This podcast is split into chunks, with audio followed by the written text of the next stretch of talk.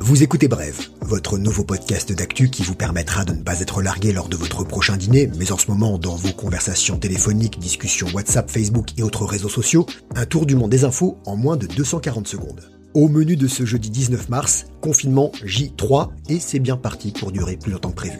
On a peut-être retrouvé le patient zéro, mais pas le reste du pangolin. On vous donnera le palmarès des pires films outre-Atlantique, histoire de se changer les idées. Et en parlant d'idées, on n'oublie pas les bons conseils antidéprimes de Brève. Si on veut éviter d'attraper le coronavirus, euh, il faut tout éviter. Le confinement commence à peine et vous trouvez déjà le temps long, va falloir prendre sur vous. La période ira très certainement au-delà de 15 jours. Une prolongation nécessaire selon Geneviève Chen, directrice de Santé publique France, un discours qui rejoint celui de nombreux scientifiques. Les Italiens qui paient un très lourd tribut dans cette pandémie devront eux rester confinés au-delà du 3 avril. Le gouvernement transalpin en a décidé ainsi. Chez nous, l'état d'urgence sanitaire va être voté au Parlement aujourd'hui et demain. Le Premier ministre aura le pouvoir de prendre, par décret, des mesures pour restreindre des libertés, celles d'aller et venir par exemple. Cela permet également des réquisitions de biens et services nécessaires, comme du matériel médical. Ne pas respecter ces réquisitions pourra coûter très cher, jusqu'à 6 mois de prison et 10 000 euros d'amende. La violation des interdictions, la sortie de chez soi sans motif, est quant à elle toujours punie par une amende de 135 euros. Plus de 4 000 ont été dressés hier. À croire que certains ne jouent pas le jeu, et ce n'est pas un jeu malheureusement. Le nombre de morts en Europe a désormais dépassé celui de la Chine, et on se serre les coudes à défaut de se serrer la main. Pour la première fois de l'histoire, l'humanité a un ennemi commun. Il y a un mois, au plus fort de la crise à Wuhan, d'où est partie l'épidémie, la France a livré du matériel médical pour aider les Chinois. Désormais, Pékin rend l'appareil en livrant un million de masques à la France et aussi du matériel médical. Les premiers cartons sont arrivés hier et dessus était inscrit Unis, nous vaincrons. J'avais un embryon de piste, mais non. Si nous avons affaire des Chinois de Chine, ça ne marche plus.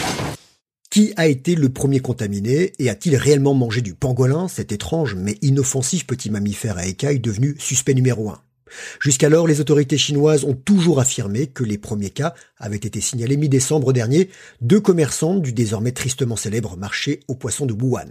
Un journal hongkongais a eu accès à des documents confidentiels qui indiquent, eux, que le patient zéro aurait été contaminé un mois plus tôt, dès le 17 novembre, et qu'il s'agirait d'un résident de 55 ans de la province d'Hubei, où se situe Wuhan, et qui a lui aussi fréquenté le marché aux poissons. En revanche, on ne sait pas s'il s'est fait un petit ragoût de pangolin. Ces documents prouvent aussi que Pékin a longtemps caché, censuré ses lanceurs d'alerte et a attendu jusqu'au 9 janvier pour annoncer l'émergence d'un nouveau coronavirus et jusqu'au 12 janvier pour partager son génome avec le reste du monde.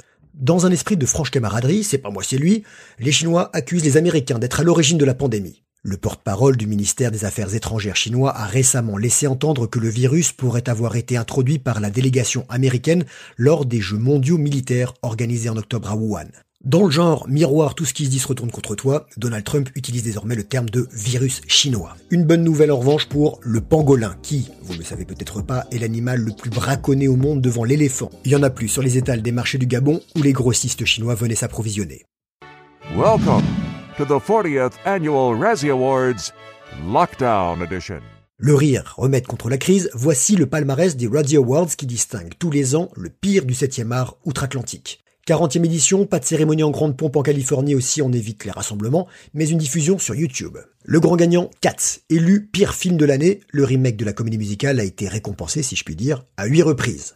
John Travolta reçoit le Razzie du pire acteur pour son rôle dans le thriller The Fanatic. Le Razzie de la pire actrice est attribué à Hilary Duff dans le film d'horreur The Hunting of Sharon Tate. Rambo Last Blood, porté par Sylvester Stallone, repart avec le prix du pire préquel, remake ou suite, ainsi que celui du pire dédain ultime pour la vie humaine et pour les biens publics.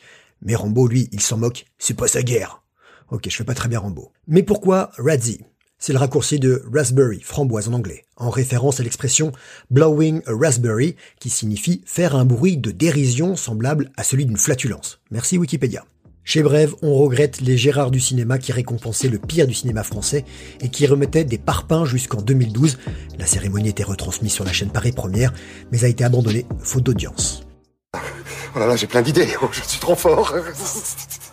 Pour terminer, nos désormais traditionnelles bonnes idées. Et au passage, la rédaction de Brève vous encourage à nous envoyer les vôtres afin d'en faire profiter la communauté. Vous ne trouvez pas de masque Faites-les vous-même. Les tutos couture fleurissent en ligne.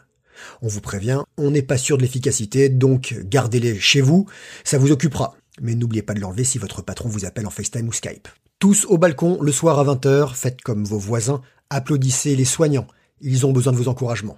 Et demain, même heure, certains ont prévu de diffuser et jouer de la musique, histoire de faire danser la France. Une belle cacophonie digne de la fête de la musique, si chère à Jack Lang.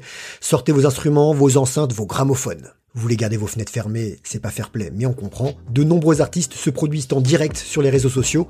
Après Jean-Louis Aubert ou Christine and the Queens, Francis Cabrel a décidé lui aussi d'interpréter une chanson par jour en live sur Facebook. Maintenant qu'on n'a plus le droit d'aller dans la cabane au fond du jardin. Voilà, c'était bref, merci de nous écouter, on se retrouve demain, même podcast, même heure, suivez-nous sur les réseaux sociaux, parlez-en autour de vous car l'info ça se partage, pas comme le coronavirus.